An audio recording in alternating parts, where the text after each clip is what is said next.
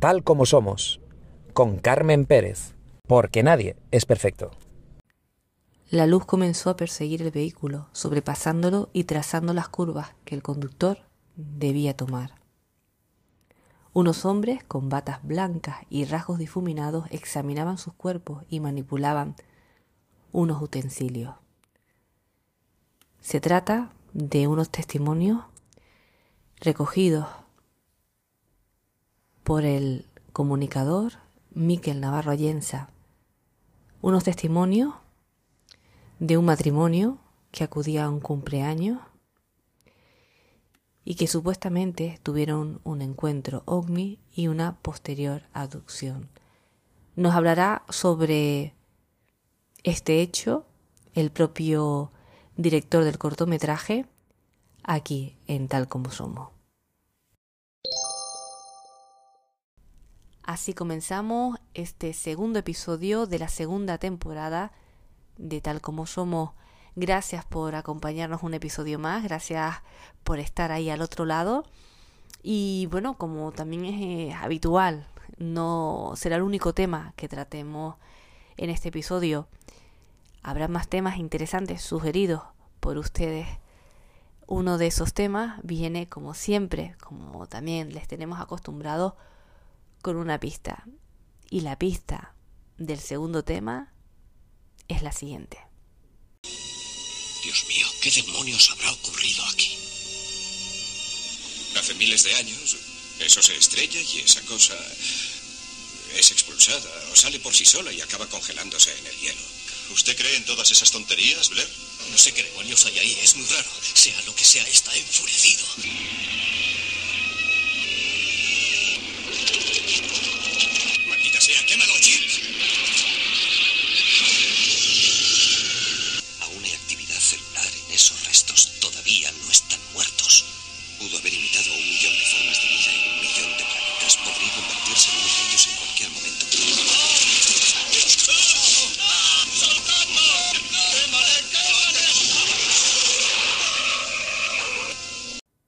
Escuchábamos el fragmento de la película La Cosa, una película de terror y ciencia ficción de 1982 dirigida por John Carpenter y escrita por Bill Lancaster, basada en la novela de 1938 de John Campbell, que cuenta la historia de un grupo de investigadores en la Antártida que se encuentran con la Cosa, una forma de vida extraterrestre parasitaria que se asimila y luego imita a otros organismos. ¿Por qué hemos elegido este fragmento? Porque vamos a hablar de extraterrestres y de cine. ¿Cómo? Y es que en el mundo del cine los alienígenas están presentes de las más diversas formas. Desde comienzos del siglo XX, cuando el séptimo arte comenzó a tomar forma al mostrarnos los más diversos mundos y posibilidades, los extraterrestres estuvieron presentes en las narrativas de un sinfín de películas. Vamos a hablar de este tema con el compañero Juanjo Martín. Vamos a hablar de las mejores películas de invasiones extraterrestres de la historia. Y es que nos vamos a encontrar con extraterrestres amigables y otros no tanto, como es el caso de este fragmento de la película La Cosa. Y no, no, no será el último tema que tratemos aquí en Tal como Somos. Hay otro tema y para ello vamos con la siguiente y última pista. Continúan las investigaciones sobre la desaparición del periodista y ufólogo Jaime Maussan, ocurrida en el bosque de Mirwood, Indiana. Se hallaba tras la huella del famoso chupacabras. Por allá yo lo vi. ¿Y dónde estás? Hemos elegido esta secuencia sobre una serie que se emite no en España, sobre el periodista mexicano Jaime Maussan. Y ha sido esta secuencia porque nos ha resultado complicado encontrar una película o una serie donde se mencione al chupacabra. Hay muchas, pero ha sido complicado, pero bueno, aquí complicado nada, cuando se quiere se puede y hemos conseguido pues este fragmento de esta serie porque hoy vamos a hablar sobre criptozoología de nuevo y tenemos la gran fortuna de contar para hablar sobre este tema con el periodista y escritor Javier Resine. Vamos a hablar sobre su último libro, Criptozoología en España, y es que también aquí en España hay un microcosmo zoológico plagado de animales ocultos. Así que, una vez conocidos los temas que vamos a tratar en este episodio, solo nos queda decir que empezamos.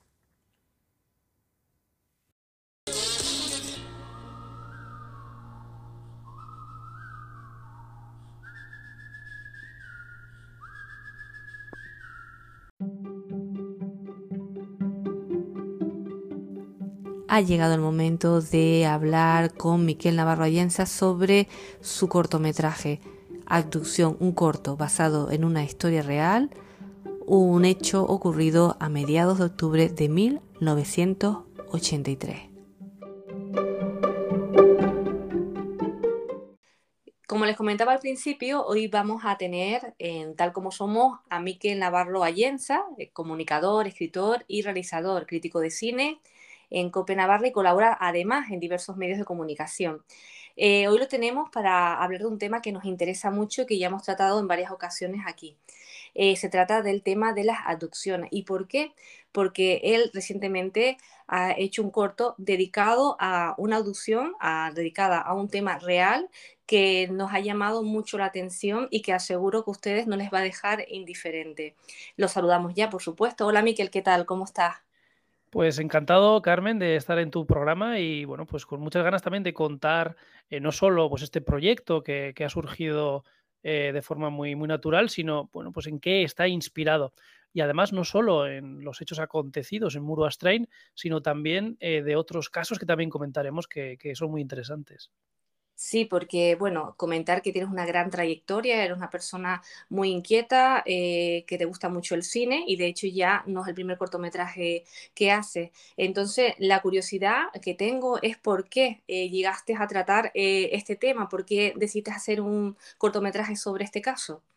Porque es un caso que, que lo viví en primera persona, no, no lo vi yo, evidentemente, pero sí pude entrevistar a los, a los testigos, o bueno, digámoslo más adecuadamente, a los hijos de los testigos directos. Entonces, cuando es, cuando es un caso que uno investiga eh, por su cuenta, y recuerdo ya de hace unos años que, que no solo además lo, lo, publiqué en la revista Año Cero, sino que, que bueno, pues parte de, de, de, este, de este caso y otros casos que ya comentaremos, lo hablamos de ello en Cuarto Milenio, hace unos cuantos años, pues bueno, siempre es un caso que, te marca por lo cercano, porque siempre escuchas eh, este tipo de, casos extremos o de frontera, ¿no? Con, estos casos frontera, pues más bien en, películas, evidentemente, o a través de, localizaciones muy lejanas, ¿no? En Estados Unidos, en Rusia.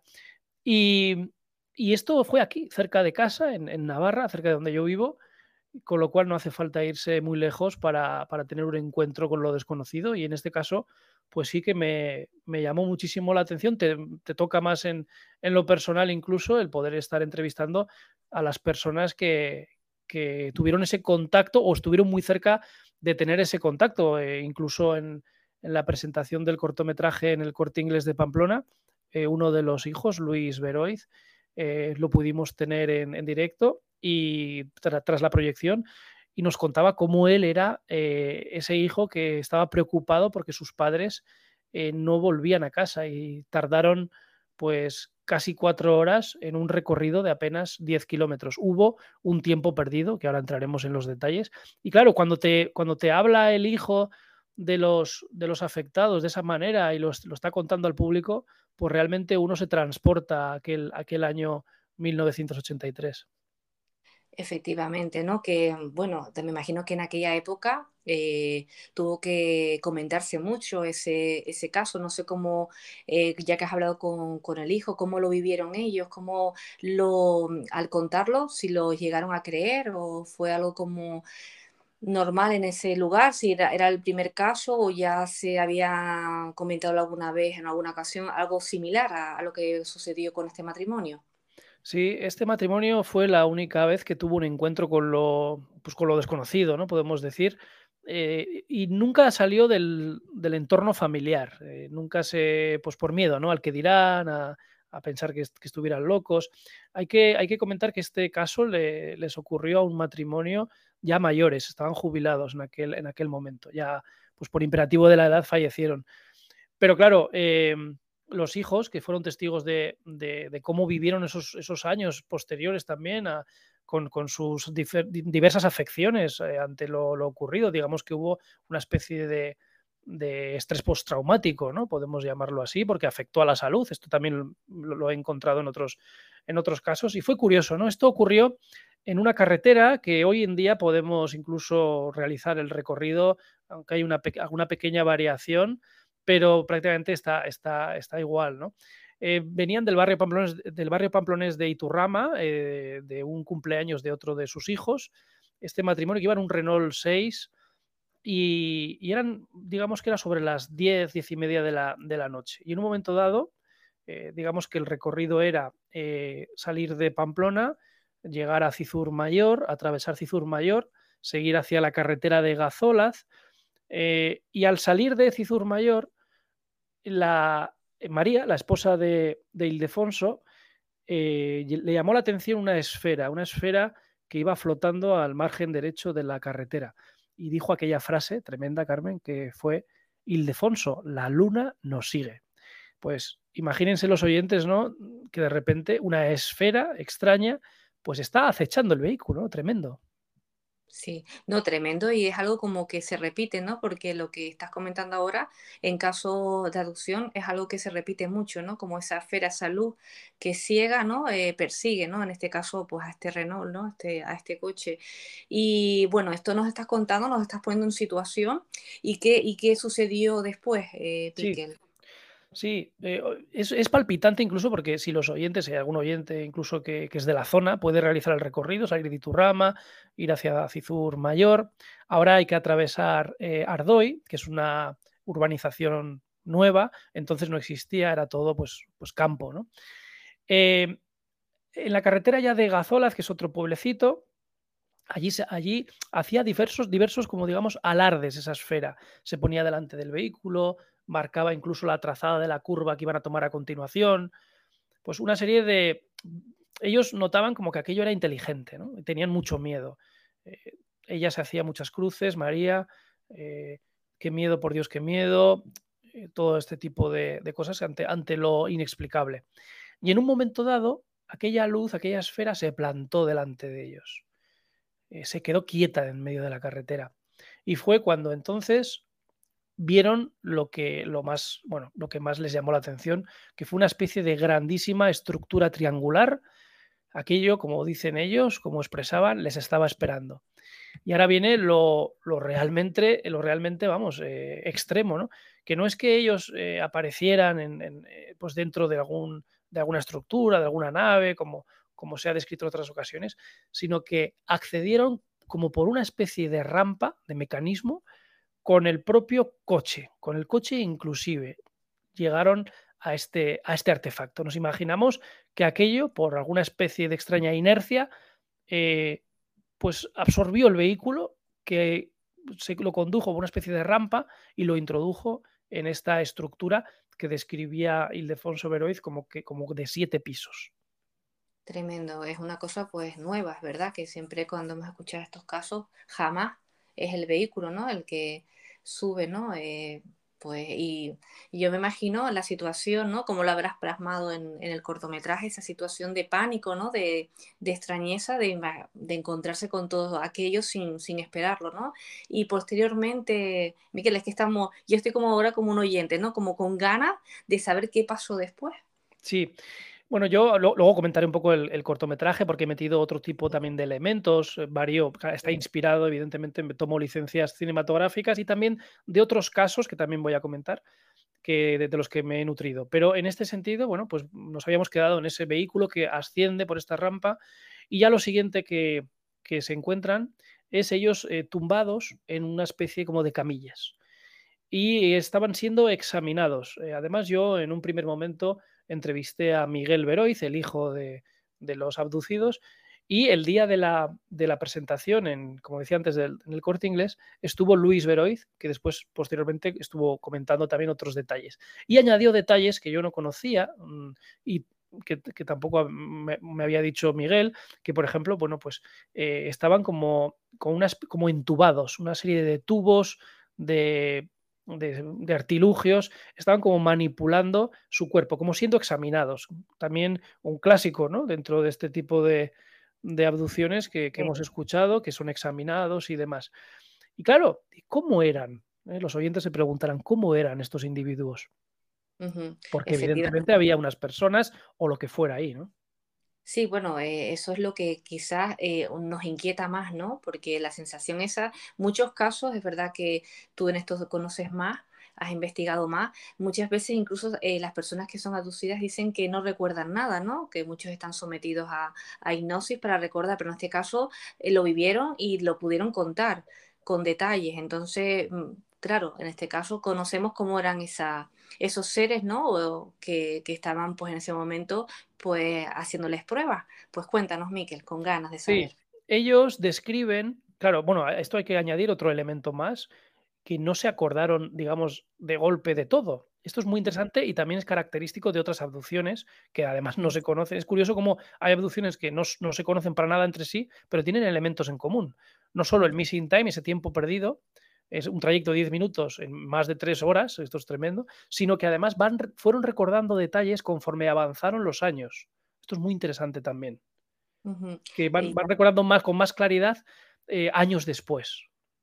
Mm. Efectivamente, ¿no? Y muchos de ellos, pues, bueno, el caso de Expediente X, ¿no? De la serie que nombramos mucho aquí en Tal Como Somos, que está basada en casos reales, como dices tú, siempre se le da ese toque cinematográfico, pero muchos de ellos incluso tenían algún tipo de marca, ¿no? Algún tipo de, sueño después eh, o pesadilla, ¿no? Que les hacía, les hacía recordar. Así es, efectivamente, es, es así. Bueno, pues aquí la descripción es muy curiosa y muy interesante, ¿no? no, describen a estos, estos seres, a estos tipos, como, pues como extraños hombrecillos eh, pequeños y cabezones con ojos saltones, como puede ser un clásico, sino que lo describen muy, de forma muy interesante. Eran unos tipos que llevaban una especie de batas que aparentemente podían ser humanos, pero no, no les veían bien la cara. No por nada en especial, las veían como la cara como deformada, pero no, por, no porque ellos estuvieran deformados, sino porque ellos lo veían así como si les hubiera hecho efecto algún tipo de narcótico. Esto es muy interesante. Parecía que les habían suministrado algún tipo de narcótico. Eh, Ildefonso, que, era, que había sido militar además, eh, su teoría era que aquello eh, que habían sido eh, el experimento de algún extraño experimento de los militares. Esto él lo, bueno, lo afirmó siempre. Esto es curioso, ¿no? Eh, sea lo que, lo que fuere, aunque no sabemos cuál es la causa de, este caso, él aludía a que, que era eh, tema de experimentos militares, cosa que... Sabes, Miquel, que eh, comentando todo lo que estás diciendo, indirectamente, pues uno también, por lo menos en mi caso, tengo la sensación esa, ¿no? Como se ha comentado también, el hecho de que pueda hacer algún tipo de experimento, no sé, por parte de los militares. Pero bueno, que, que le entiendo a él, ¿no? Que sintiera o pensara eso, ¿no? Era como más real, más racional. Al final también, eh, lo que yo creo que todos, o bueno, no todos, pero prácticamente las abducciones, el, mayor porcentaje es una especie también de vulneración de la privacidad, de violación incluso del propio cuerpo de alguna forma, ¿no? Porque estás, estás ahí en contra de tu voluntad. Y, no sabemos cuál es la causa o el origen de esto, realmente no lo sabemos, pero es curioso que, bueno, que en este caso él aludiera a, esto mismo. Además, se veían como una especie de, habitáculo separado por unas camillas, con una especie de, artilugios, de tubos que, tenían en sus cuerpos. Y posteriormente, bueno, pues fueron introducidos, esto es muy interesante, introducidos de nuevo en el vehículo y eh, solo recuerdan que ya estaban plantados delante de la casa. Y fue cuando Luis, que estaba en ese momento, Luis Beroiz, el hijo en aquel momento que estaba esperando a sus padres, se dio cuenta, bueno, pues que había habido ahí más de tres horas en un trayecto de apenas diez minutos. Había habido un tiempo perdido. Ellos llegaron muy asustados y, como digo, pues con el tiempo fueron recordando y añadiendo más detalles al relato que siempre eh, estuvo en el seno familiar. Nunca salió eh, a nivel público, nunca publicaron nada, ni nunca, bueno, pues eh, acudieron a ningún sitio para contar su historia, sino que años después, pues me la, me la contaron a mí. Además, por mediante otro caso que no tiene nada que ver de un avistamiento ovni. Claro, a eso me refiero que el hecho de que, bueno, que ha sido un proceso de investigación, es un caso que estaba ahí escondido y que tuviste la gran fortuna, bueno, también porque estuviste en el lugar en el momento adecuado y también gracias a, pues, a lo que te gusta, ¿no? También investigar este tipo de, casos, ¿no? De, que tienen que ver con el tema ovni. Eh, nos comentabas al principio, Miquel, que no es el único caso, ¿no? Que nos ibas a comentar esta noche, que está incluso relacionado con, con cerca de esta localidad, ¿no? Sí, hay otro, hay otro caso que es el caso de Torres de Lord, que también publiqué en la revista Año Cero. Esto es muy interesante, esto es de unos años un poquito después. Bueno, hay que decir que en el cortometraje eh, yo intenté, eh, ahora hablar un poquito del rodaje, intenté conseguir ese R6 para ser lo más fiel a aquel caso, al caso Murastre imposible. No me, fue, no me fue posible conseguirlo, pero sí conseguí un Renault 5 del año 94. Lo traslado en ese año, ¿eh? los hechos los traslado al año 94 eh, pues bueno, pues en base a que tenía ese vehículo de aquel año y cambio algunas cositas. Y añado algunos detalles también como esos efectos físicos que a veces no son del todo buenos, como los que le ocurrió al, bueno, al protagonista, a Marcos Ibáñez, el protagonista de, la, del encuentro de Torres de Lord, porque eh, esto también fue bastante brutal, porque fue un artefacto que, según nos cuenta, bloqueó su vehículo, le interceptó el vehículo, lo bloqueó y, tuvo hasta problemas para salir de, su propio coche, como que algo le apalancaba, decía en palabras textuales, y logró salir del vehículo. Al salir de, su coche, eh, se giró y vio como alguien había dentro de un artefacto. ¿Eh? Alguien estaba metido y además lo describe de forma absurda, como, como en muchas ocasiones ocurre. Estaba como eh, este, el ser que, que, describe estaba como forzado dentro de una especie de cúpula semiesférica. Eh, algo que no tiene mucho sentido, pero que es también lo que solemos comentar los investigadores, ¿no? El, relato de lo absurdo que a veces acontece y, te sacude, ¿no? Y él sí que tuvo una sensación en, cuando le atrapó este, este artefacto y le bloqueó el vehículo de brisa que le recorría su cuerpo y a raíz de aquel encuentro sí que es cierto que tuvo quemaduras por todo su cuerpo, si bien hay que decir que no fueron graves, fueron quemaduras leves, pero son quemaduras que tuvo que tratarse. Eh, yo sí que lo he reflejado también en el cortometraje. Nuestra protagonista eh, también sufre eh, efectos físicos que le producen diferentes dolencias.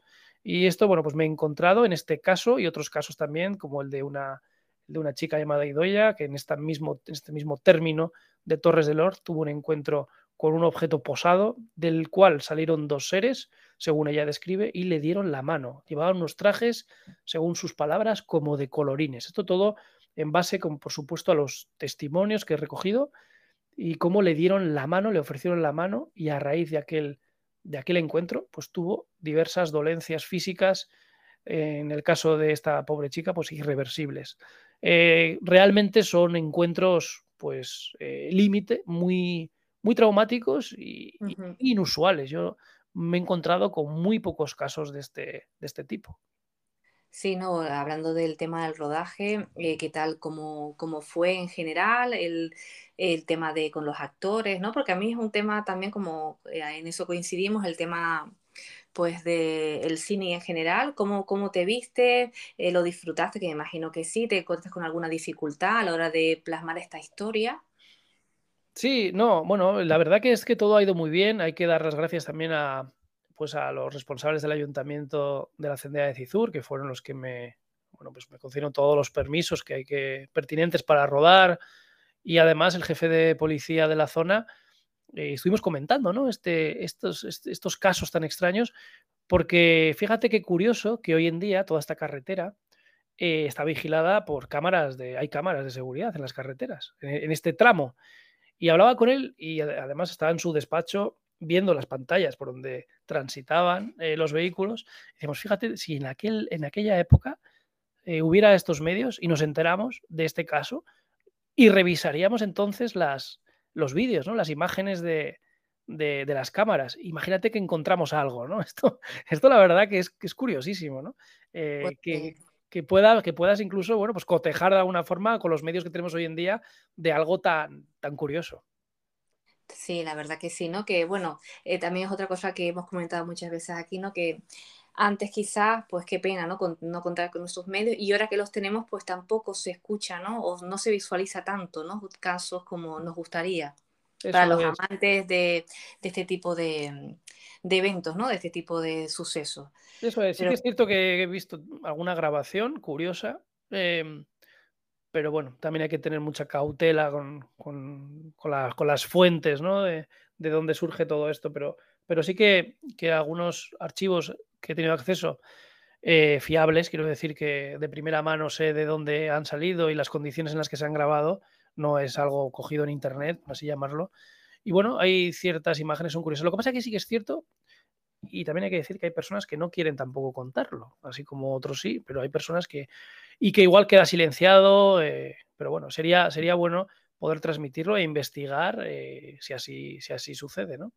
Aquí siempre animamos que si hay algún oyente que nos quiera contar una historia similar o que le haya sucedido algo de estas características, pues que, bueno, que ya es como complicado, ¿no? Pero bueno, que les animamos a que, a que la cuente, ¿no? Porque seguro que no es la, la única y una evidencia de eso, de este hecho, es el, el cortometraje que has realizado que está basado en una historia, en una historia real.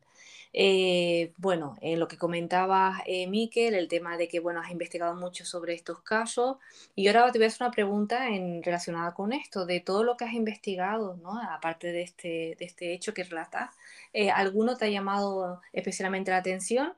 Y, y, por qué de todos los casos que has eh, investigado o no vivido, porque vivido no has vivido ninguno, que yo sepa, si nos quieres contar algo en ese sentido, pues también, eh, que suele pasar. bueno, pues uno, uno, criminológico, por así llamarlo. Claro, es que la mayoría de las personas que se dedican a, a investigar este tipo de fenómenos, ¿no? Eh, inexplicables, bueno, que alguna explicación siempre tiene que haber, eh, es porque ha vivido algo muy cercano, ¿no? Y que le ha dado por seguir pues ese camino. Sí, bueno, en mi, caso no, no es que, bueno, sí que, he visto, eh, bueno, pues ciertas, he tenido acceso a ciertos casos, pero, por ejemplo, a nivel de, digamos, de lo extraño, sí que hubo uno que me marcó muchísimo, que es que si no lo he hecho ya es porque, pues, tampoco sé muy bien la explicación, porque, porque no, porque se me han unido otras cosas, otros factores, pero siempre he tenido en mente realizar algo sobre el seco, ¿no? Es un, es un caso que, que lo viví yo en primera persona que es muy interesante, que además tuvo su, su reportaje también en su momento, en, Cuarto Milenio, pero sí que es algo que quiero yo realizar, eh, pues igual con esta fórmula, ¿no? Con una especie de, de documental eh, ficcionado con recreaciones. Y es que en el año 2012, creo recordar, ya pasa el tiempo, eh, volvía yo de Tarragona para hacia Pamplona y se me averió el vehículo en un lugar muy concreto. Bueno, pues a raíz de aquella avería, conocí, bueno, el que cuando tienes estas, estas vicisitudes, pues estos, estos problemas, pues llamas a una grúa y demás, ¿no? Y la persona que vino a socorrerme con la grúa me contó, en, el, viaje que, todavía nos quedaba, porque él fue el que me llevó a casa, eh, en, ese trayecto me contó precisamente un caso que le había ocurrido a él. Era tan interesante que, que un mes después quedé con él en persona para poder entrevistarlo y, realizar pues, eh, pues, todo el reportaje que hicimos. Pero todo esto es curioso como eh, de no haber tenido yo aquella avería, no me hubiera enterado yo de este caso. Y es el caso de El Seco, que es una especie de, figura errante, eh, digamos un tipo con ropajes antiguos que aparece en los caminos y cuando aparece normalmente es para anunciar algún mal augurio. es curiosísimo digamos, por establecer un paralelismo que sería como una especie de Mothman, ¿no? Nuestro.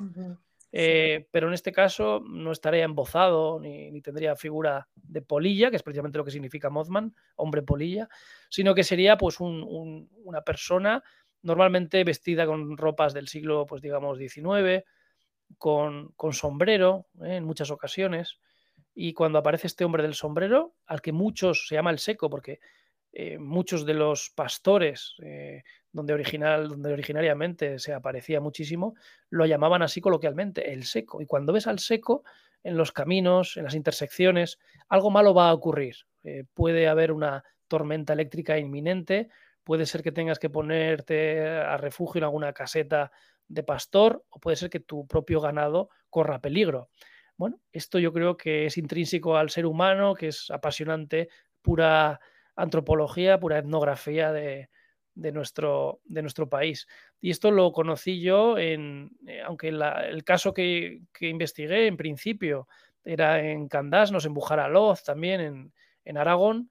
Eh, posteriormente, investigando más eh, detenidamente, encontré casos en Andalucía, en la Sierra de Gibalto, en, en Granada, eh, en esta sierra, en donde precisamente los, pastores de la zona lo llamaban así, el seco. Y es un caso que, pues muy, muy interesante porque los encuentros con el seco han sido muy interesantes. Además, una de sus particularidades es que siempre llevaba los zapatos relucientes. Son detalles que te ponen los pelos de punta. Pues sí, pues ganas de que hagas un cortometraje, ¿qué quieres que te diga, Miquel? Sobre, ya me lo estoy imaginando. Sí, me lo estoy imaginando. Y hablando de cortometraje, eh, ¿cuándo o cómo podemos ver tu corto, Abducción? Bueno, Abducción todavía, claro, está tan reciente, ¿eh? te has adelantado casi en primicia para hablar de ello, que todavía no, no, es, no es de dominio público porque eh, tiene que tener su recorrido por festivales y demás. Pero sí que el próximo día 16 de, febrero, y esto sí que lo digo en primicia, porque no lo he dicho todavía en ningún sitio. Ah. Pues muchas gracias. Pues va a estar en Madrid eh, a las 7 de la tarde en, un local que se llama La Reina Lagarta, que está en Malasaña. Ya daremos más detalles. Y este local, La Reina Lagarta, em, se va a proyectar el cortometraje y no solo se va a proyectar, además la entrada va a ser gratuita, por supuesto, libre, hasta completar aforo, sino que va a estar presentada también por mi compañera Bruno Cardeñosa, todos conocemos quién es, el, director de La Rosa de los Vientos. Estará también David Cuevas, compañero también de Espacio en Blanco. Y además la persona que ha puesto música a mi cortometraje, porque tiene esa faceta también musical, David. Y presentará a Jesús Ortega, compañero también del podcast El Dragón Invisible, eh, de Radio Castilla-La Mancha. Así que bueno, pues vamos a estar ahí un grupo, un grupo de, buenos amigos hablando de, de, todo ello, además también con la presencia de Miguel Pedrero, el, el director de la, de la revista Año Cero y además también de la editorial eh, Cidonia. Así que, bueno, vamos a estar buenos amigos y no solo para eh, hablar del cortometraje, sino que posteriormente a la proyección vamos a hacer un, pues una tertulia ufológica que va a estar muy interesante. Así que yo os invito a todos a venir. Muchas gracias por la primicia y seguro que bueno, los oyentes estarán con, deseosos de, estar esa, esa, noche con todos ustedes. Eh, para terminar, Miquel, porque yo estaría hablando contigo mucho más tiempo, eh, muy interesante todo lo que nos cuentas. Eh, sé que no solo tienes este tipo de proyectos, has escrito muchos libros y tienes incluso ahora, me comentabas antes de entrar, eh, varios proyectos. ¿Nos quieres adelantar alguno o prefieres ya eso reservarlo para más adelante? Venga, pues vamos, a, vamos con otra primicia porque me acabo de acordar ahora que mirando la, agenda, ¿verdad? esta, es muy bonita y no tiene nada que ver con el misterio, pero también, bueno, pues en este mes de febrero, el 23 de febrero, que creo que cae jueves, vamos a tener una tertulia en el corte inglés de, de Pamplona presentando eh, un cortometraje mío de corte social, que, no tiene que ver con estos temas, que se llama Antonio el Loco, que es una persona sin hogar que vivía en la calle y al cual le hice una, entrevista y de ahí saqué un extracto con, los momentos más significativos. Bueno, pues vamos a hacer una, una charla conjunta con Caritas, Caritas Diocesana, para visibilizar pues, a las personas sin hogar, y hablar un poco, pues, cuál es la situación en España de estas personas, eh, cuál es la ayuda que se presta y, qué podemos hacer nosotros por, e, por, estas personas, que yo creo que es lo más, lo más interesante. Y sobre todo, pues bueno, pues recordar a Antonio que, que falleció el 9 de diciembre y, y recordar a Antonio pues las grandes enseñanzas, la gran sabiduría que, que nos ha legado en, en, este cortometraje que, que, le realicé en esta entrevista, también que es extensible, que se puede ver en, en YouTube, Antonio el Loco con, meterlo lo veréis, Antonio Galvez López, cariñosamente el loco, por aquello de la genialidad que tenía. ¿no? Entonces, bueno, pues estas personas que muchas veces pasamos de largo, no nos fijamos en ellas, pues eh, bueno, a través de, esta tertulia con, Caritas, pues hablaremos de, cuál es la, situación en España de estas personas y qué podemos hacer nosotros por ellas. Pues sí, pues es muy importante que personas como tú, que le gusta este tipo de, hacer este tipo de cosas, pues ayuden, ¿no? Eh, siempre he dicho yo, si no es el tema de plasmar, ¿no? El de contar historias, ¿no? Eh, al final, y sobre todo historias de personas como él, ¿no? Que pueden pasar desapercibidas, pero tienen tanto que, decir, ¿no? Y contar. Pues, Miquel, eh, solamente me queda decirte que nos encantaría tenerte de nuevo en algún momento aquí en Tal Como Somos y, apuntar todas las fechas que nos has dicho y desearte todo lo mejor, que estoy convencida que va a ser así. Pues muchas gracias, es un placer estar tal como somos y bueno, pues cuando queráis, yo encantado, Carmen, de poder hablar en tu espacio, porque ahora que pues esta fórmula es la que a mí me, más me gusta, ¿no? De hacer algo, pues bueno, una tertulia de forma natural y, y, además siempre también sin perder la profesionalidad que tienes. Así que enhorabuena por este podcast que lo vamos a seguir muy de cerca y lo vamos a compartir. Gracias, gracias, Miquel. Un abrazo fuerte y hasta la próxima. Estaré muy pendiente también de tu trabajo. Un abrazo, muchas gracias. Gracias. I'd pluck a fair rose for my love. I'd pluck a red rose blowing. Love's in my heart, a trying so to prove. What your heart's knowing.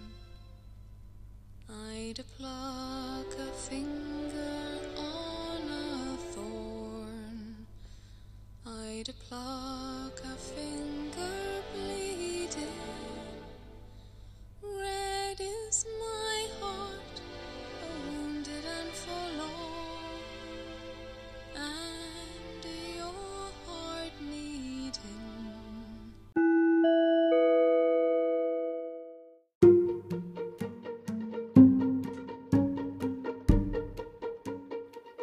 Los extraterrestres y el cine es el tema elegido para comentarlo con el compañero, el periodista científico Juanjo Martín, un tema que nos apasiona y que esperemos que como nosotros también lo disfruten.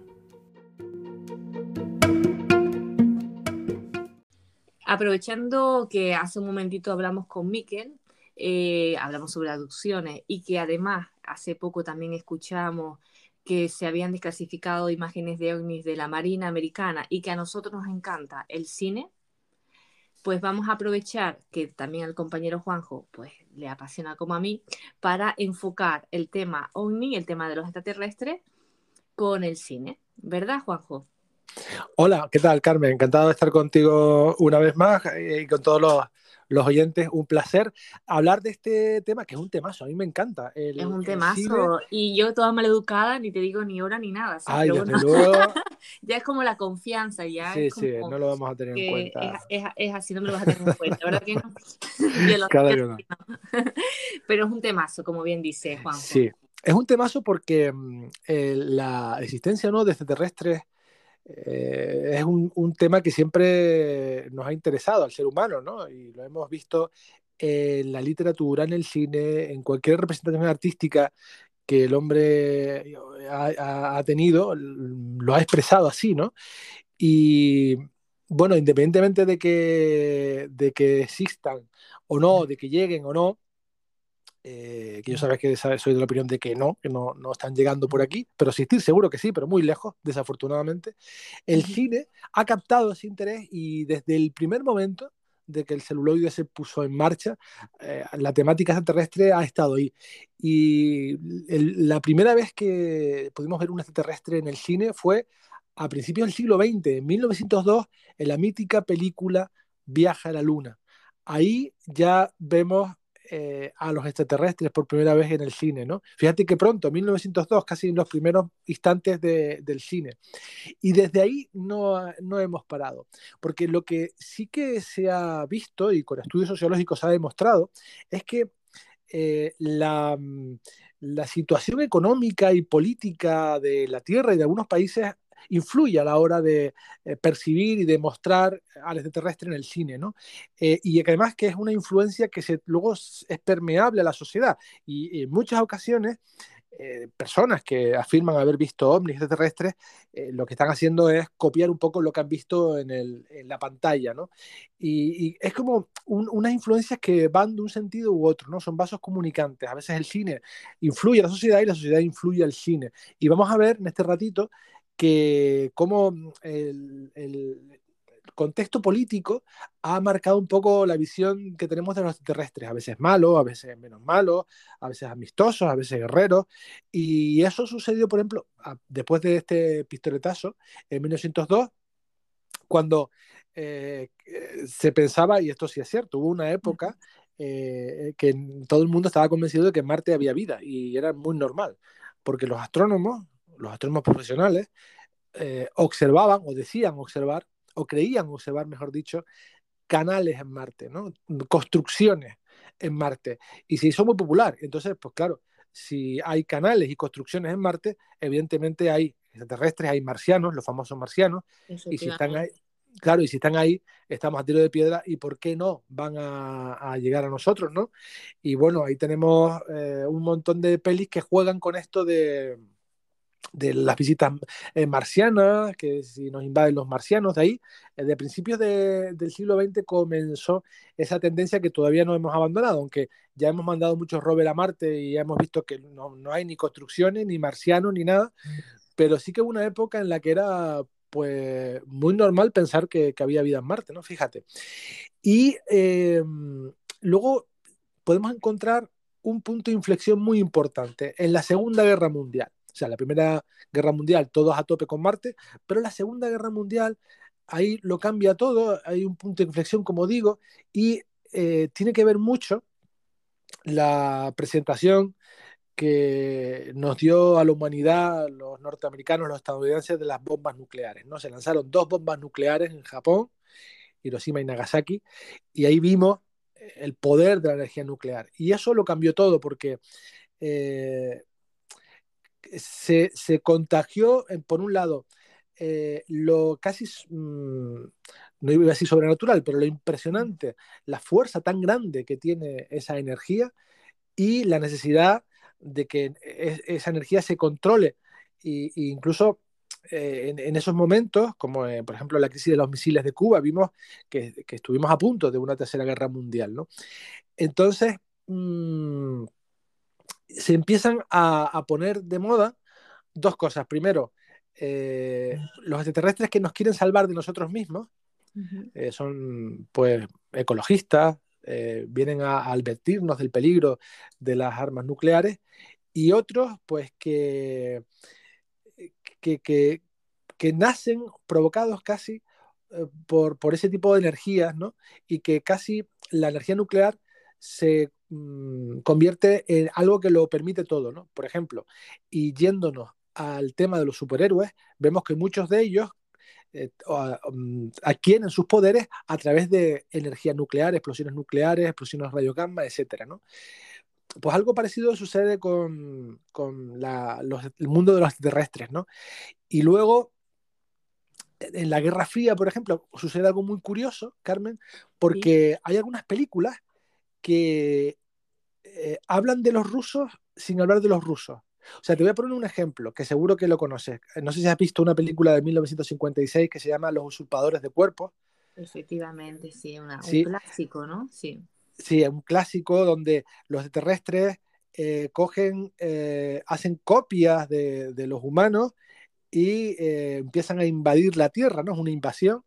¿Y qué caracteriza a esos extraterrestres? Que no tienen sentimientos, ¿no? ¿Te acuerdas? Eran personas grises, sin sentimientos.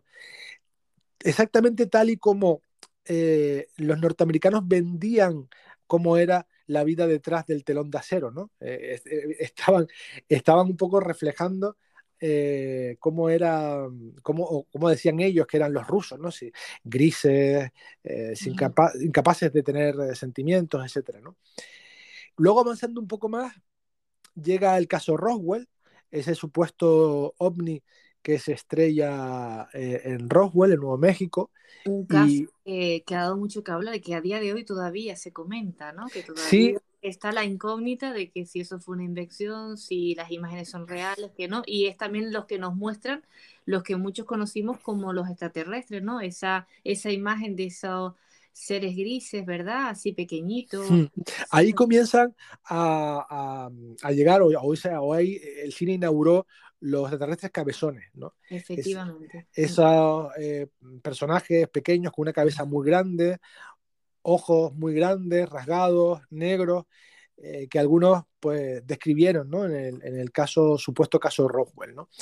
Eh, bueno, pues del caso Roswell podríamos hablar en otro programa largo y tendido y, y de... No, imagínate hablar del caso Roswell, es que hasta incluso se mostraban como indefensos, ¿no? Como que hasta te daba hasta, hasta ese sentimiento, ¿no? Que, que estuvieran experimentando con ellos, ¿no? Las imágenes que en su momento pues yo logré ver, ¿no? Como seguramente tú o como muchos de los oyentes han visto, ¿no? Y que incluso hasta en Expediente X salió Sí. un episodio hablando de ellos. sí. Bueno, yo soy de la opinión que, que fue un, un montaje publicitario o una cortina de humo que montaron los Estados los norteamericanos, el ejército nor- norteamericano, para no aceptar pues eh, el derribo de una de- o el accidente de una de sus propias aeronaves, ¿no? Una aeronave que podía haber sido pues muy sofisticada, tipo globo, etcétera. Y les vino bien esa corriente que algunos eh, lanzaron que era algo extraterrestre. Dijeron, sí, sí, extraterrestre, muy bien. No hablen de que es un arma muy tremendo, tremendo, bueno, también es verdad que, bueno, para hacer películas son lo más, pero imagínate todo lo que tuvieron que hacer, la parafernalia para cubrir eso, ¿no? No sé si les No, hubiera pero- pensado decir la verdad. El, el problema es que todo el trabajo se lo hicieron, y digo que podemos hablar otro día de Roswell, pero todo el trabajo se lo hizo la prensa de la época, ¿no? Eh, La prensa fue la que comenzó a hablar de que era una nave extraterrestre, casi que el gobierno norteamericano solo tuvo que estarse quieto y callado y no desmentir nada, pero el resto lo hicieron pues las personas que seguían estos casos y, y la prensa montaron un, un globo tremendo casi gratis, me imagino. Pero, oye, pues mira, apúntalo ahí para hablar del caso Lo Roswell. apuntamos, lo apuntamos porque es verdad que es un tema interesante que seguro que los oyentes estarán como encantados de escuchar y se nota Sí. que te entusiasma y a mí eso me gusta, tú lo sabes. Sí, y, y que podemos hablar de otras versiones del caso Roswell, Sí. que, que, bueno, no, no todo el mundo piensa lo que eh, piensa o, o dice todo el mundo en los libros, sino que hay pues hipótesis alternativas, eh, pues no sé, que también pueden ser interesantes. Después de estos cabezones grises, Sí. mm, nos mm, vamos ya a una época donde ya el extraterrestre ya es un tipo de buen rollo. ¿no? Ya es alguien simpático, alguien que no nos viene a atacar, alguien, incluso alguien como nosotros. O sea, eh, los humanos entramos en ese zoo galáctico y somos uno más de ellos. Y eso lo vemos, por ejemplo, en, en dos tremendas sagas como Star Trek y Star Wars, ¿no? Donde el ser humano ya es uno más está el, el- ¿Te acuerdas de la escena del bar ese Ah, de sí. Star Wars? Sí, eh, bueno, donde claro. entran ahí y hay de todo, ¿no? Y el ser humano es uno más. Sí. Y, y ese es como otro cambio de tendencia, ¿no? Ya no hay humanos Como extraterrestres, desafío sino total, a mí se- también me recuerda a eso, ¿no? También hay algunas secuencias, sí, bueno, que a lo mejor me estoy yendo por las ramas, pero también desafío total. eh, sí, desafío total era la de Arnold Schwarzenegger, ¿puede Sí. ser? Sí, esa misma que también se mezclan, ¿no? Entre ellos también. Y, sí, ya eh, normal. Mm. no hay dos bandos, sino somos uno de ellos, ¿no? Somos un ser más de esta galaxia, eh, de eso, de, de lo que algunos autores han llamado el zoo galáctico. Y luego otra película que tenemos que nombrar eh, de 1977 de Steven Spielberg es Encuentros en la tercera fase. Otra- Esa es, esa es, bueno, tengo que Buenísima, a mí me encanta. La gente dirá, a nosotros nos da igual lo que nos digas, Carmen, pero es una de mis favoritas. Sí, es muy buena porque capta eh, todo ese entusiasmo que había en esa época, los años 70, que era el tema ovni, era un boom, eh, donde todos los días había una noticia de que se había visto una luz aquí, una luz allá, había, o sea, había un montón de casuística. No, y que los actores lo hacen muy bien, es que, Sí. como que te metes mucho en la película y bueno, y la melodía, ¿no? Que muchos de ustedes, y seguro que tú, Juanjo, también, la recuerdas, ¿no? de Ahora John mismo- Williams. Sí, sí, sí, tremenda, tremenda. Era un par de notas, pa, pa, pa, pa, pa, ¿te acuerdas? Sí, jo, no. Yo me acuerdo en el órgano de pequeñita, de- probando, la tengo que sacar y en plan, digo, a ver si aparece algo, ¿no? Pero nunca aparecía nada, ¿no? Pero era la, Sí. la nota, sí, era, era, se te quedaba en la, en la mente, ¿no? Eh, Sí, y, y que Spielberg además aprovechó pues todo ese afición que había, esos avistamientos, ese misterio y luego esa- ese rollo contactista, ¿no? De, de- de la gente abducida, misterios que se mezclan en la película como el Triángulo de las Bermudas, barcos desaparecidos, aviones desaparecidos. Bueno, que ahí hay un cóctel muy interesante y que lo petó con Encuentros a tercera fase en el No, y el 77. final, el final es espectacular. El Sí. final de Encuentros a la tercera fase es maravilloso para aquellos oyentes que no lo han visto, que puede ser que no, se las recomendamos. Sí, sí, sí, sin duda, sin duda. Que hay que, hay que verla, ¿eh? Hay que verla. sí. Sí. Pero luego, dos años más tarde, mm, se acabó el buen rollo, porque otra película importante del tema Alien es Alien, evidentemente, del 79, el octavo pasajero, y ahí ya se acabó el buen rollo. Ahí tenemos humanos contra terrestres, terrestres que nos quieren comer y eh, ya empezamos con el cine de terror. Alien, y- ¿no? con una actriz, bueno, en aquel entonces no muy conocida, que gracias a esta película empezó pues su recorrido, ¿no? En, en el cine.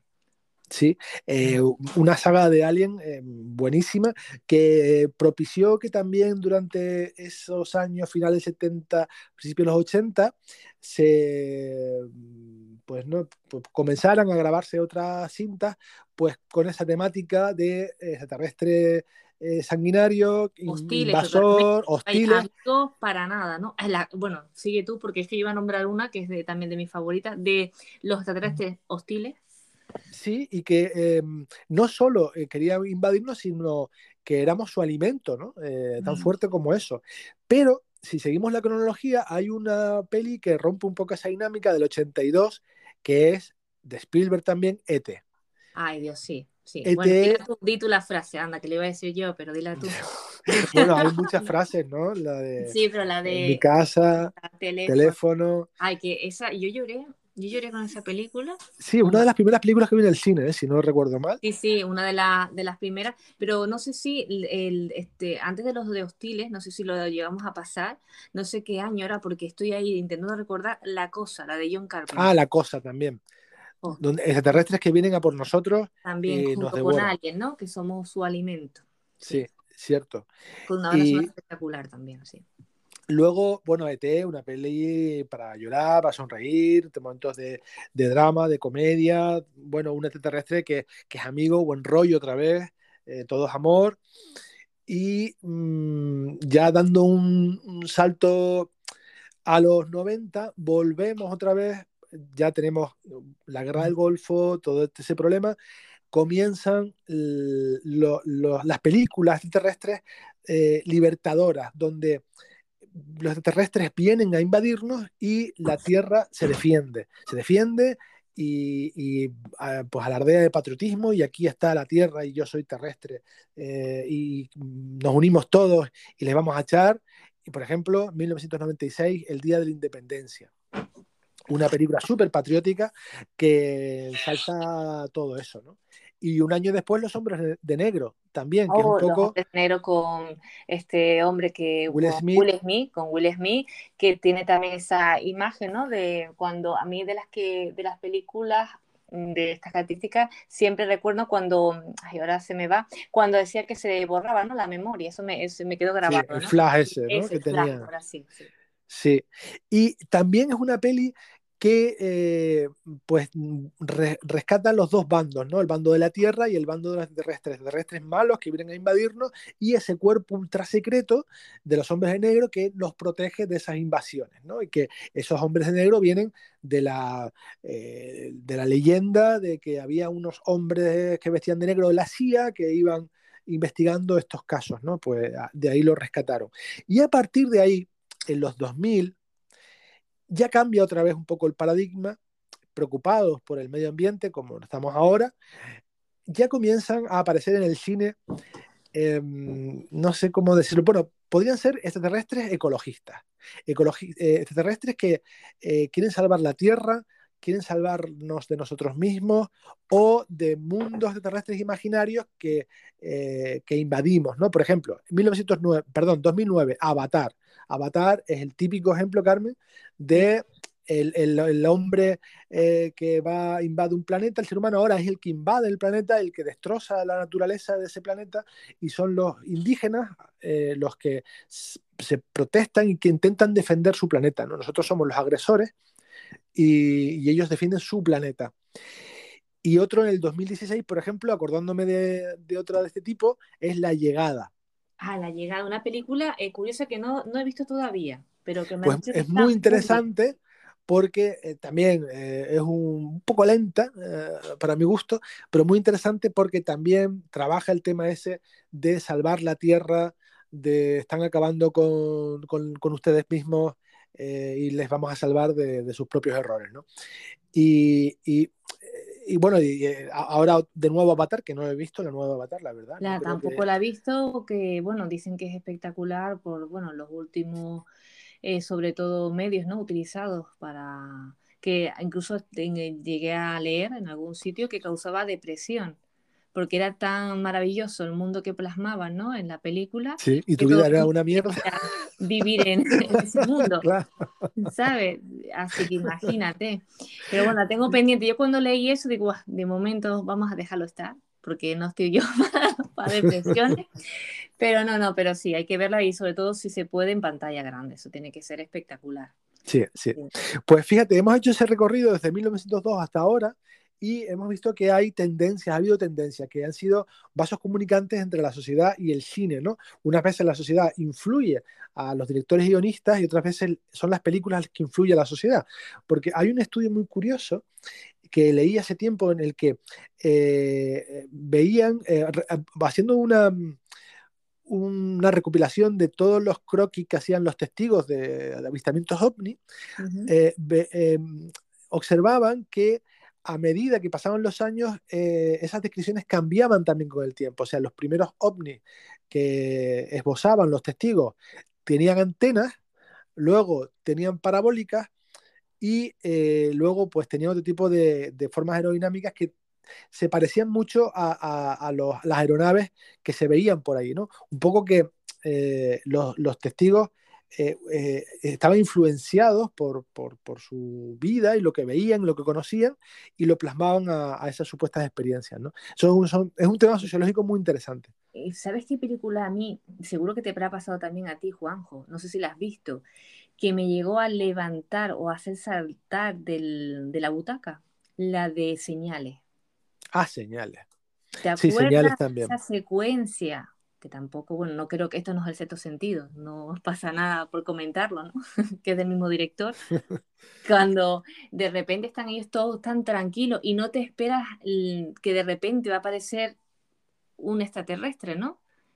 Sí. Y lo ves pasar y, y es tan real que la sensación de cómo se sentiría o se sentiría cualquier persona si de repente le pasa lo mismo, ¿no? Es como de un momento de tranquilidad, de relax, uf, de repente ve algo que no, que es mm, desconocido, ¿no? Que, que bueno, relacionas enseguida con que es un extraterrestre, eso que vamos diciendo, ¿no? Que son tanto lo que nos han enseñado la, en el cine o tanto que nos han dicho cómo tienen que ser, que lo plasman en esta película, ¿no? ¿Cómo sería Sí. si realmente viéramos un extraterrestre? Sí, aquí en esa película es muy interesante por dos cosas, porque rescata otra vez eh, es la temática del extraterrestre que viene a invadir la Tierra, pero no nos muestra el ejército, no nos muestra las batallas, sino la pequeña guerra que sucede en una granja en Estados Unidos, una familia muy normal, ¿no? Y otra cosa muy interesante es que eh, intentan no mostrarnos al, extraterrestre, lo hacen de manera muy sutil. Por ejemplo, en otras películas como Alien, ET, eh, pues nos muestran al, al bicho desde el primer momento.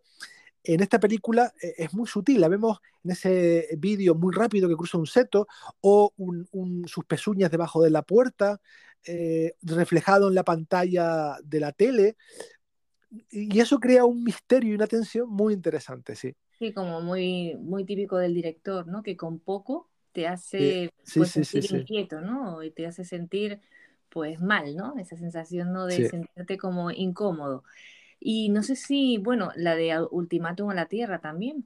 También otra de tema ecologista que nos quieren salvar de nosotros mismos, ¿no? Que, eh, bueno, también muy, muy interesante y que es de, del, pues no sé de qué año puede ser Ultimátum a la Tierra, pero no hace tanto tiempo. Sí, no, no, no, no hace mucho tiempo. Y bueno, de esta, en este caso viene acompañado de, de un robot gigante que también en algún momento eh, se llegó a comentar. Estoy aprovechando para mirar el año, porque es verdad que antes me quedé con el tema de la cosa. A ver si lo consigo por aquí. A ver, de 1951, La cosa. la de la de la Ultimátum a la Tierra. A ver, sí, ¿te estará diciéndolo yo bien? Sí, sí, Del- de 1951. 51. Sí, hay Ya, una hay- adaptación hay un después que remake, dicen ¿no? que sí, con Keanu Reeves, que Ah, vale, por lo que tengo entendido que hay que olvidarlo. Sí, sí, sí. ¿Sabes? Como que hay que, bueno, no lo he visto, ¿eh? Entonces no puedo opinar, pero no ha tenido muchas críticas positivas, ¿no? El- o comentarios positivos, la de el, el remake que Vale, pues ¿no? no La la vemos. Solo vemos la No, no, hay que verla también, vamos a ver, tampoco. Que no la vemos. A mí me suele pasar, no sé si te pasa a ti, Juanjo, que después a mí me dicen, no, esa película no está, no está muy bien. Y después a mí me encanta, como te pasó a ti con la del núcleo, ¿te acuerdas? Sí. Que hay, a mí me encanta también el núcleo, pero hay gente que no. Y es así, después hay películas que todo el mundo habla maravillas y uno la ve y dice, oye, pues a mí no me ha transmitido nada, ¿no? Es que para gustos colores, ¿no? Y, y, eso, que hay muchas películas, muchísimas, y a mí lo que me quedo con todo esto es lo, de, lo del caso Roswell. Vale, podemos hablar del caso Roswell o, o, o, las otras versiones mm, o hipótesis del, del, caso Roswell, que no son la típica que todos hemos escuchado de que se ha estrellado un ovni ahí, que hay extraterrestres claro. en, una, en un hangar eh, abierto en par en par, ¿no? O que le han hecho una autopsia. Sí, sí, no, no, la verdad que viendo las imágenes a día de hoy es verdad que eh, no sé, no se, le, no se ve muy real todo, ¿no? no la verdad te digo yo que no. Lo estoy diciendo de manera, mi tono de voz como suave, ¿no? Porque no quiero molestar a nadie, pero es verdad que yo soy de las primeras que me encantaría, ¿no? Que, que pasara algo así, ¿no? Como que, pero hay las imágenes que se ven a día de hoy, pues no, no muestran. Y otra cosa, es que a mí se van juntando las, ya lo sabes, que la memoria la, me va muy rápido. En lo de antes de La Guerra de las Galaxias y Star Trek. ¿Tú que eres Trekkie? ¿O eres No. más de La Guerra de las Galaxias? Yo soy de la Guerra de las Galaxias, sí. Vale, No lo sabía, pero bueno, por preguntar.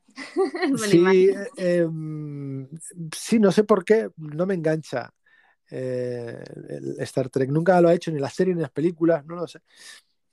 Sí, es curioso porque realmente eh, o eres de Star, de la Guerra Galaxias o eres de Star 3, ¿no? No hay ninguna persona que me Sí. diga, eh, pues me gustan las dos un poco, ¿no? O me gustan las dos, ¿sabes? Siempre está así. Bueno, seguramente algún oyente dirá, no, a mí me gustan las dos. Digo, pues bueno, espero que nos escriban y nos lo cuenten.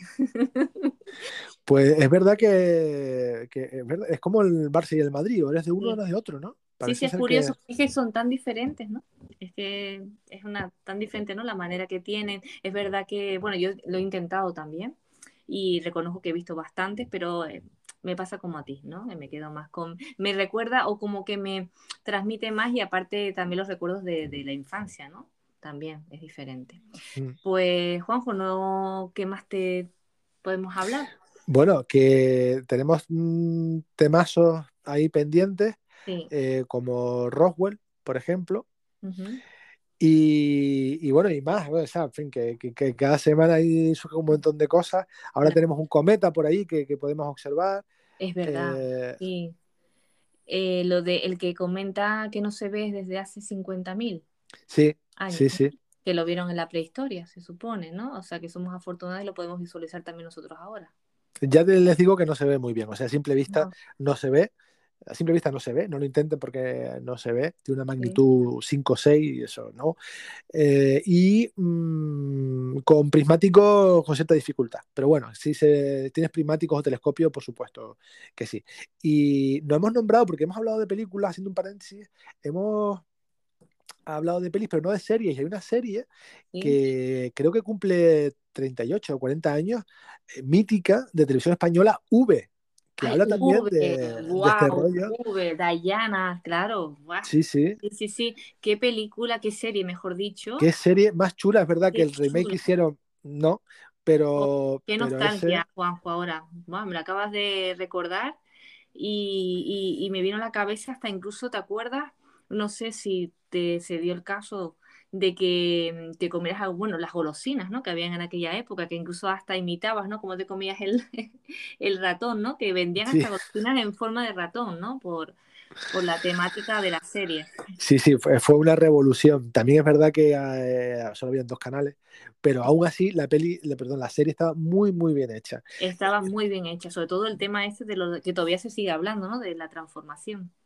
Sí, y también tiene una vertiente política muy interesante, donde los extraterrestres prácticamente eran nazis, eh, dictadores que, no, so- que querían llevarse los recursos a la Tierra, pero también comerse a los humanos y a los ratones y todo lo que pillaban, ¿no? O sea, ahí también, mira, otro tema para otro analizar. tema y que ahora recuerdo también las pesadillas que tenía, porque es verdad que era una, una serie que te imponía, ¿no? Porque era como de repente ya veías como esas naves nodrizas, ¿no?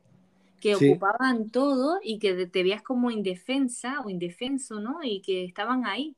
Y era bastante creíble, una serie que, como dices tú, muy bien hecha y que marcó una época, ¿no? En ese... Y que iban recuerdos de buen rollo, de que mira, pues te vamos a dar tecnología, eh, queremos a todos los humanos, eh, todo va bien. Bueno, si les caías bien, como les cayeras mal, mal Claro, y, pero luego había una resistencia, había un montón de paralelismos con el tema de la Segunda Guerra Mundial, eh, los que em, estaban contra los, los, extraterrestres se llamaban la resistencia, también como los grupos de la Segunda Guerra Mundial, el logotipo que tenían eh, se parecía mucho a una esvástica, pasa que en vez de esa cruz tenían dos puntos, mm, estaban los libertadores, o sea, hay, tiene una historia muy, muy curiosa también esta serie. Pues mira, voy a, eh, voy a investigar, Juanjo, porque no sé, hace tiempo que no se escucha hablar de esta serie y no sé si se encontrará en alguna plataforma.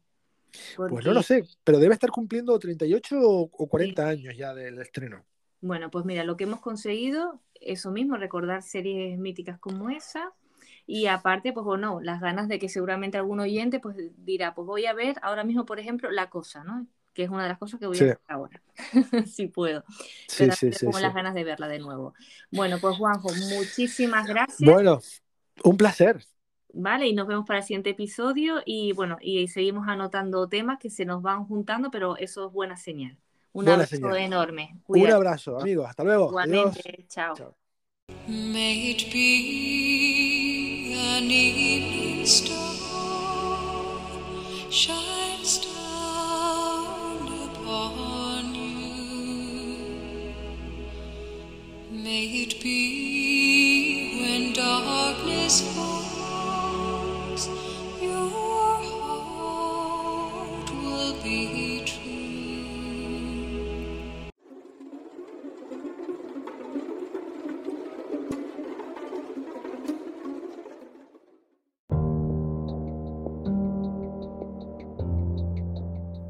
En unos instantes, el periodista Javier Resines nos hablará sobre su último libro, Criptozoología en España, que investiga y divulga el fenómeno de los animales desconocidos en nuestro país.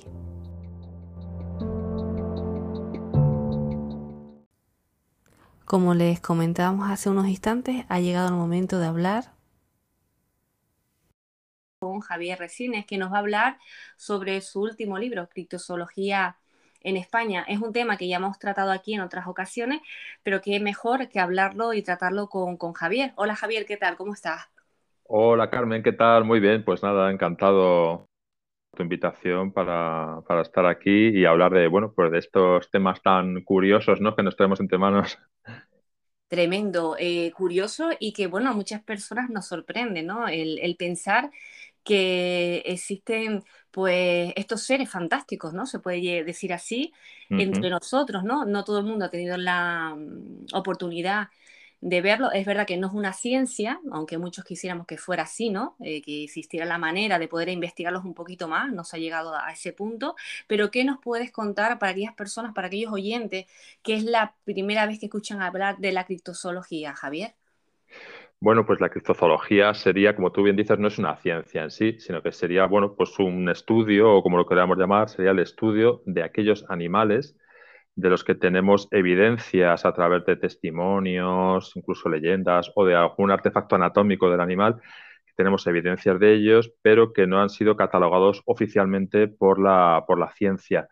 Eh, además de esto, estos animales eh, de los que nos interesamos, ¿no? los, criptozoólogos, pues eh, tendrían un plus. ese plus sería un plus de misterio, de grandiosidad, de un espacio en un tiempo que no se le espera. Es decir, son animales, animales que pueden haber sido, haber estado extintos, animales pertenecientes a otras épocas, animales fisiológicamente extraños a lo que estamos acostumbrados a ver, incluso otros tipos de humanidades, otros homínidos, que como digo, no tienen cabida aún en la ciencia oficial por falta de, pruebas fehacientes, pero que la criptozoología se dedica a, investigar, analizar y a divulgar. Seguimos hablando sobre el tema. en este caso, eh, ¿por qué te dio por investigar sobre estos temas? Bueno, realmente eh, la, la, afición por esto me viene pues desde muy pequeño, siempre en casa, creo que aprendí casi a leer con eh, libros y revistas dedicadas al mundo del misterio en general. Eh, Karma 7, Mundo Desconocido, las que había en ese momento, luego ya Año Cero, todas estas. Y desde muy pequeño, claro, cuando lees esto mm, te, deja muy marcado y te da pues, un afán investigador importante, ¿no? Por descubrir qué, qué sucede con estas cosas tan extrañas que parece que están eh, alrededor nuestro. Poco a poco, como todo es inabarcable, claro, y uno no tiene ni tiempo ni facultades para conocerlo todo, me fui decantando por el tema de la criptozoología porque me parecía que tenía más visos a lo mejor de realidad que otras paraciencias y realmente desde hace 10, 12 años eh, estoy centrado prácticamente en lo que podríamos hablar criptozoología en España, en casos españoles. Porque, bueno, eh, yo tengo una formación como periodista y también por ahí pues me interesaba indagar e investigar un poco por qué en España parecía que había eh, muy pocos casos relacionados con este fenómeno. Pero bueno, cuando te pones a arañar un poco, a investigar, empiezas a tener contactos y creas una especie de red natural de colaboradores, ves que aparecen eh, literalmente miles de casos en nuestro país eh, pues sobre yetis, eh, chupacabras, dinosaurios, es decir, todo aquello que estamos acostumbrados a ver un poco en otros lugares apartados del mundo. Pues Javier, eh, los lectores que compren tu libro, ¿qué se pueden encontrar en él? Bueno, pues eh, criptozoología en España realmente lo que es es un compendio de casos. Hay unos 50 casos aproximadamente que suceden, pues como su propio nombre dice, en España. Esto es una de las cosas de las curiosidades, porque no hace falta irse a regiones remotas del Tíbet o a bosques intrincados de Norteamérica o al más profundo el lugar africano con lo extraño. Lo curioso de, este, de este libro es que todos estos casos suceden, bueno, pues en, la playa en la que te bañas, en el pueblo en el que veraneas, en esa ciudad de que conoces, ¿no? Es decir, que lo extraordinario en este caso sucede muy cerca de ti y eso es muy, muy curioso, eso, eso crea mucha más eh, bueno, pues curiosidad en el lector seguramente. Y lo que nos vamos a encontrar pues son historias, encuentros, desencuentros, topetazos con lo desconocido en forma de, de Bigfoots, en forma de Nessis, en forma de Alien Big Cats, en forma de chupacabras, en forma de monstruos extraños que no deberían existir, pero que parece que forman parte de nuestra realidad de algún modo. Eh, Javier, de los eh, casos que nos cuentas, que recogen como 50, ¿verdad? Lo que nos has comentado, datos, datos reales que, has investigado. Em, ¿Cuál es el que más a ti te ha llamado la atención de esos casos? hay, hay muchos, porque estos son como tus hijos, ¿no? ¿Y a quién quieres más? Por así decirlo, no sé. Pues me resulta, a mí me resulta muy interesante dentro de la criptozoología en general todo tipo de criaturas extrañas, me resultan muy interesantes, pero sobre todo aquellas que tienen que ver con, homínidos, con otros, eh, con homínidos reliquias que llaman los investigadores franceses, con hombres salvajes, con otras eh, especies humanas que podrían vivir entre nosotros a día de hoy eh, los Bigfoots, Yowis, Yetis, Almas, Yeren. En cada lugar del mundo se conoce con un nombre diferente y casi en cada cultura existe este, este ser, esta criatura. También en España eh, lo tenemos. Es, hay una zona, un, un, marco geográfico en el que sobre todo se dan cantidad de casos, se han recogido cantidad de casos desde hace centenares de años, pero últimamente también, que es bueno, pues toda la, zona de, de los Pirineos, desde los Pirineos vasco-navarros hasta, hasta el litoral catalán. Parece ser una zona caliente en cuanto a avistamientos con este tipo de criaturas. Y ahí se han producido, eh, bueno, pues desde, desde la Edad Media, se han producido muchos encuentros de ese tipo con lo desconocido, con estos extraños seres. Hay un caso que puede ser uno de los más eh, curiosos o paradigmáticos, que se, que se produjo en el año 1993, no hace tanto tiempo, que es el caso que se Peña Montañesa, que es en, Huesca, es una, zona de Huesca, en la que un grupo de leñadores eh, tuvo bueno, pues un desencuentro más bien con una de estas criaturas que incluso llegó a, atacarles de, algún modo durante varios días, ¿no? Durante, estaban trabajando en una zona boscosa, talando árboles, y durante algunos días habían encontrado destrozos en algunos de sus, eh, de su maquinaria, de sus equipos, en un Land Rover, en una, era una maquinaria, una pequeña retroexcavadora que tenían. Bueno, no le habían dado mayor importancia, pero era una zona en la que no había población, no había poblaciones cerca, ¿no? y un animal salvaje no, pues no parecía que pudiera hacer eso, un jabalí, algo así tampoco. Hasta que un día, eh, bueno, pues escucharon una, un chillido muy potente. Ellos pensaban al principio que podía ser un animal, una cabra, algo así que se había despeñado. Y fueron hacia donde estaban estos, estos gritos y lo que encontraron para su sorpresa fue un Bigfoot, podríamos decir, encaramado en un árbol, eh, peludo, brazos largos, de unos 70 aproximadamente de estatura, que era quien profería estos, estos gritos, un ser con simiesco que al verles eh, bajó del árbol y huyó hacia una zona más intrincada, más boscosa, y desde allí, cuando fueron llegando el resto de leñadores a los gritos, eran seis en total, un grupo de seis, desde allí pues les, eh, les lanzó diversos objetos, piedras, algunos ramos de, ramas de árbol, entiendo que como pues, de algún modo amenazante o incluso defensivo ¿no? hacia estos intrusos para el que habían llegado a su, a su lugar. Él se desapareció, pero fue visto, fue visto, por ejemplo, un año después, un año después por, otro, por, otros, eh, por otros testigos, fue visto en, el mismo, misma zona un año después, es decir, que permaneció durante un tiempo allí. Bueno, pues estos leñadores, eh, pusieron eh, este, este, caso en manos de la Guardia Civil, que levantó una testigo creo que es el primer atestado que se levanta en España, incluso me atrevería a decir en Europa, eh, sobre un caso de un hombre salvaje, que pues eh, investigaron la zona, descubrieron un rastro bípedo, huellas bípedas, unos pies, eh, un pie descalzo que podría por, la, por el tamaño pertenecer al ser que habían visto. E incluso días después eh, hubo un nuevo ataque a uno de los vehículos de los leñadores, posiblemente ellos creen que protagonizado por este, por este individual que habían molestado de algún modo.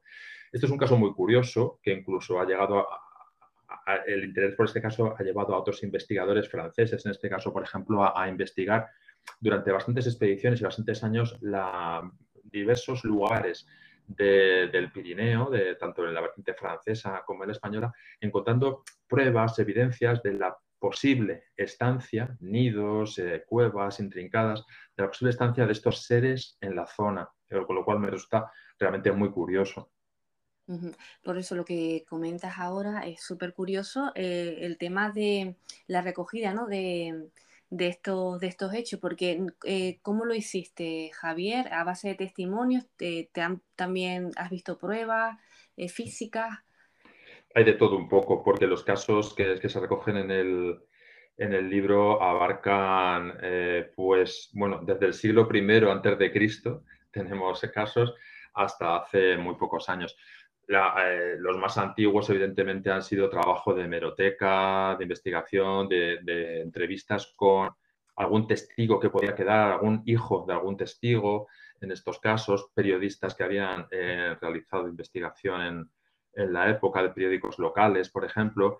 Los más, eh, casos más modernos, por, podemos decir de los últimos 20 años o 25 años, sí que hay, en, yo diría que en todos o casi todos, he intervenido en la investigación, hablando con testigos, recopilando material, eh, haciendo entrevistas de campo. En cada caso ha sido diferente, sobre todo, ya te digo, por, la, por el tema del tiempo que hacía en, muchos de ellos, ¿no? que ha sido evidentemente imposible encontrar eh, testigos con los, que, con los que hablar.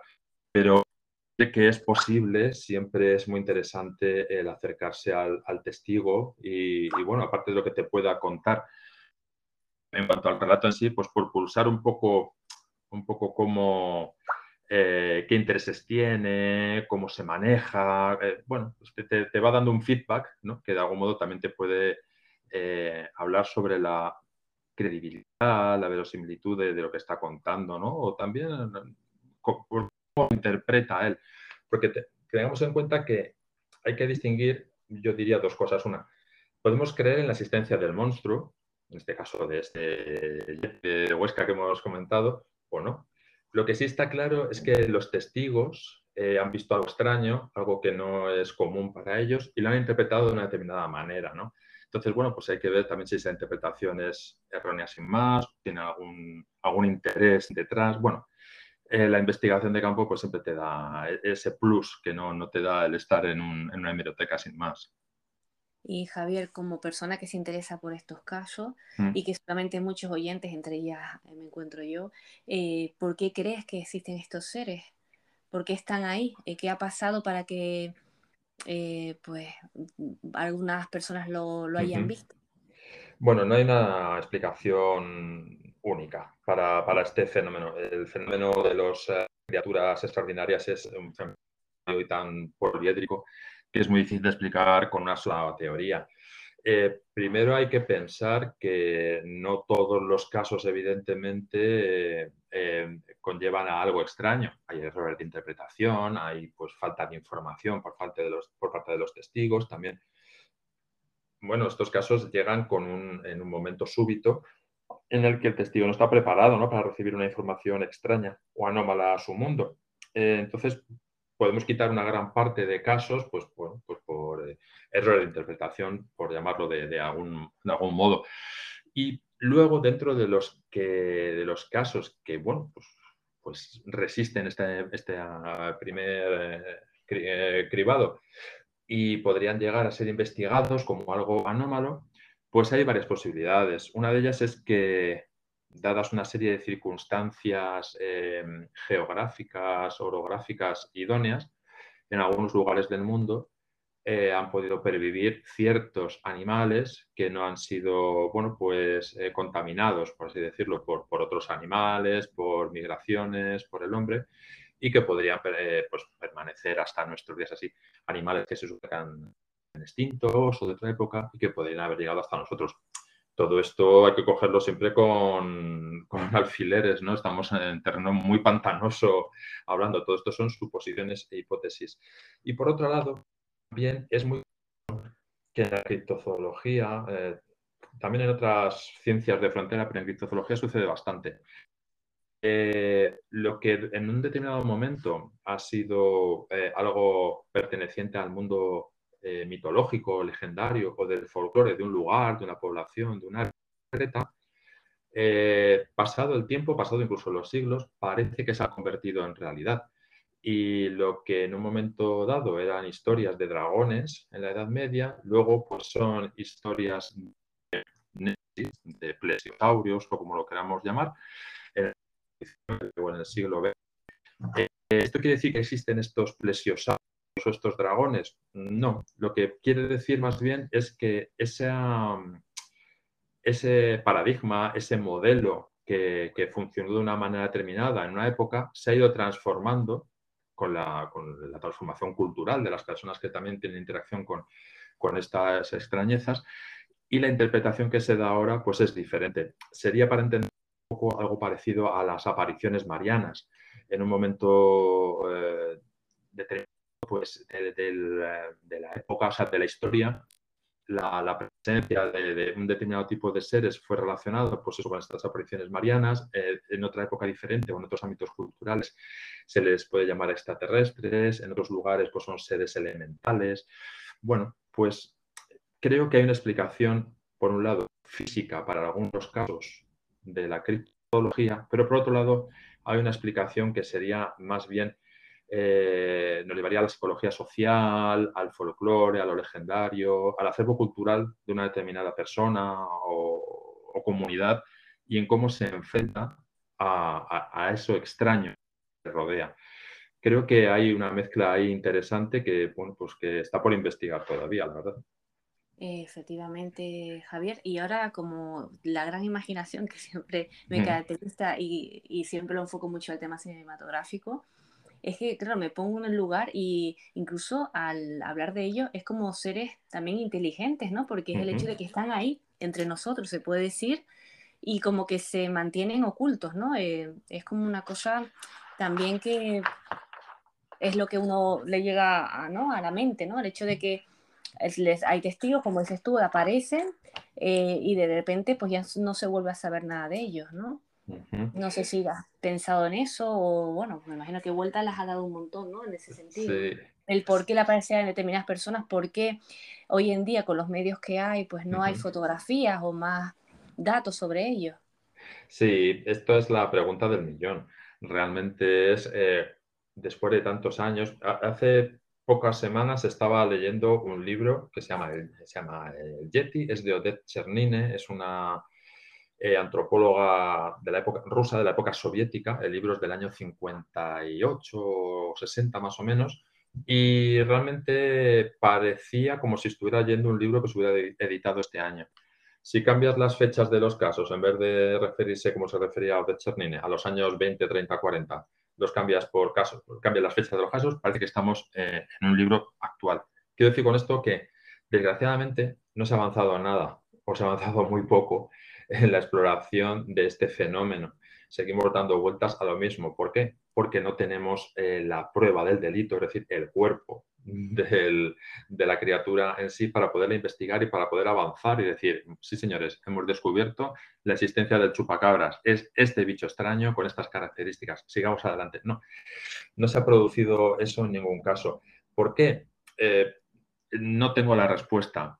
Eh, lo, que sí veo son las, las, evidencias diarias. Eh, no, hay, no hay pocos recursos dedicados a la investigación realmente. Realmente casi todo lo que nos llega es pues el encuentro súbito que ha tenido una persona con una criatura extraña. Pero como digo, hay pocos recursos dedicados a la investigación. Es una falta de presupuesto y de implicación de las instituciones científicas, por supuesto, porque la criptozoología evidentemente está ahí en una frontera de la que es muy fácil burlarse, ¿no? Estás siempre ahí en el peligro de caer en, lo más denostado y de un modo muy fácil, evidentemente, claro, por, la falta de pruebas. Entonces, pues eh, esta es la gran flaqueza de la criptozoología, la falta de pruebas, y bueno, pues también si lo queremos ver así, su, gran, su grandeza, ¿no? Que es, bueno, pues el seguir en la búsqueda de encontrar precisamente esas pruebas que hagan, eh, que conviertan en realidad a estas criaturas extrañas que hasta ahora solamente tenemos eso, pues el, testimonio de algunos testigos fiables y bueno, pues muy malas evidencias de, forma, de forma anatómica o en cuanto a imágenes, que, la verdad es que superan eh, muy poco cualquier tipo de análisis riguroso científico, eso es la lástima es lo que comentas, ojalá se invierta más, porque si no hay recursos, no hay medios, pues lógicamente se sabe pues lo que sabemos hasta el momento. Y también gracias a tu libro, porque bueno, son muchos años de investigación, me imagino, hay, están esos datos reales, hay muchos testigos, así que bueno, pues esperemos que como cualquier otra ciencia, aunque esta no la sea, ¿no? No sea reconocida como tal, pues también se inviertan recursos y se pueda investigar un poquito más, que estoy convencida que si se hace de esa manera, pues más evidencias o más encuentros o, más datos eh, obtendremos, ¿no? Y Javier, sé que estás con, eh, muy, con, mucho, con poco tiempo, pero me gustaría antes de terminar, porque contigo estaría hablando a dos y tres horas y seguramente los oyentes encantados de, de escucharte. Eh, qué zonas, ¿no? Em, eh, bueno, en España muchas comunidades, ¿no? Has investigado, eh, por ejemplo, eh, de, de estos seres, ¿nos podrías hablar de algunos seres por comunidad, así más, los más destacados? Por mm. ejemplo, Canarias o... Sí, bueno, en Canarias hay un caso paradigmático y muy interesante que sucedió en los años, a finales de los años 70, en 1979, que es el de la matanza, se llama el caso de la matanza de Taco en Tenerife posiblemente sea el caso, yo creo, documentado del primer chupacabras en suelo no americano que, existe. El chupacabras empezó, el chupacabras moderno, que bueno, hay desde siglos atrás en América hay casos de este tipo de criaturas bebedoras de sangre y así. Bueno, chupacabras moderno empezó a mitad de los años 70 en Puerto Rico y se fue eh, trasladando poco a poco por toda América Latina. En 1979 tuvimos un caso, pues una, pedanía de, Santiago de Tenerife, en Taco, en la cual hubo eh, durante varios meses ataques de una criatura que en la comunidad se le llama, conocía como el bicho, que, bueno, pues estuvo atacando a perros de distintas, eh, perros guardianes de distintas, eh, una explotación porcina, ganado también de granja, conejos, patos. Hubo durante varios meses. Incluso se relacionó el caso de un asesinato de un joven eh, con la presencia de este depredador extraño, que parece que se, que se, descartó. Y además, para confundir aún más ah, el, caso, eh, se vieron eh, en algunos ataques que se producían en tierra de este chupacabras, se, se, vieron al mismo tiempo mm, extrañas luces en el cielo con ovni. ¿Por qué? Criptozoología fenómeno también tienen su relación en, bastantes casos. Hubo un gran despliegue policial, prensa de la Policía Nacional intentando eh, aclarar el asunto, pero no se llegó a aclarar realmente.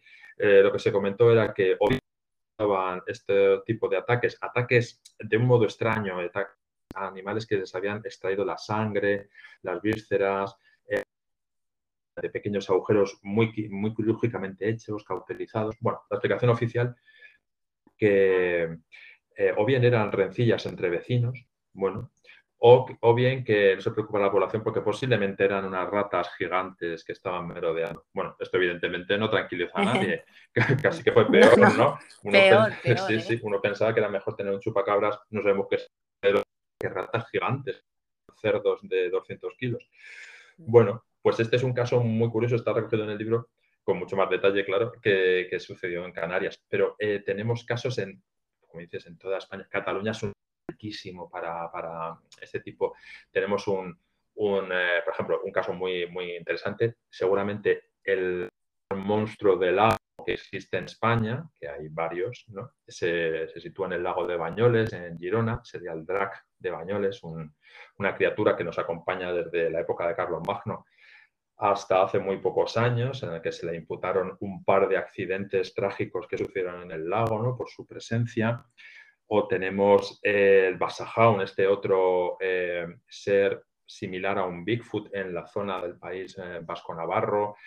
Toda la Castilla central está llena de historias de lo que podríamos eh, llamar Alien Big Cat, las panteras fantasma, panteras extrañas, estos felinos curiosos que de vez en cuando aparecen en las noticias, que han sido vistos en distintos lugares y que, y que bueno, tan rápidamente aparecen eh, desaparecen.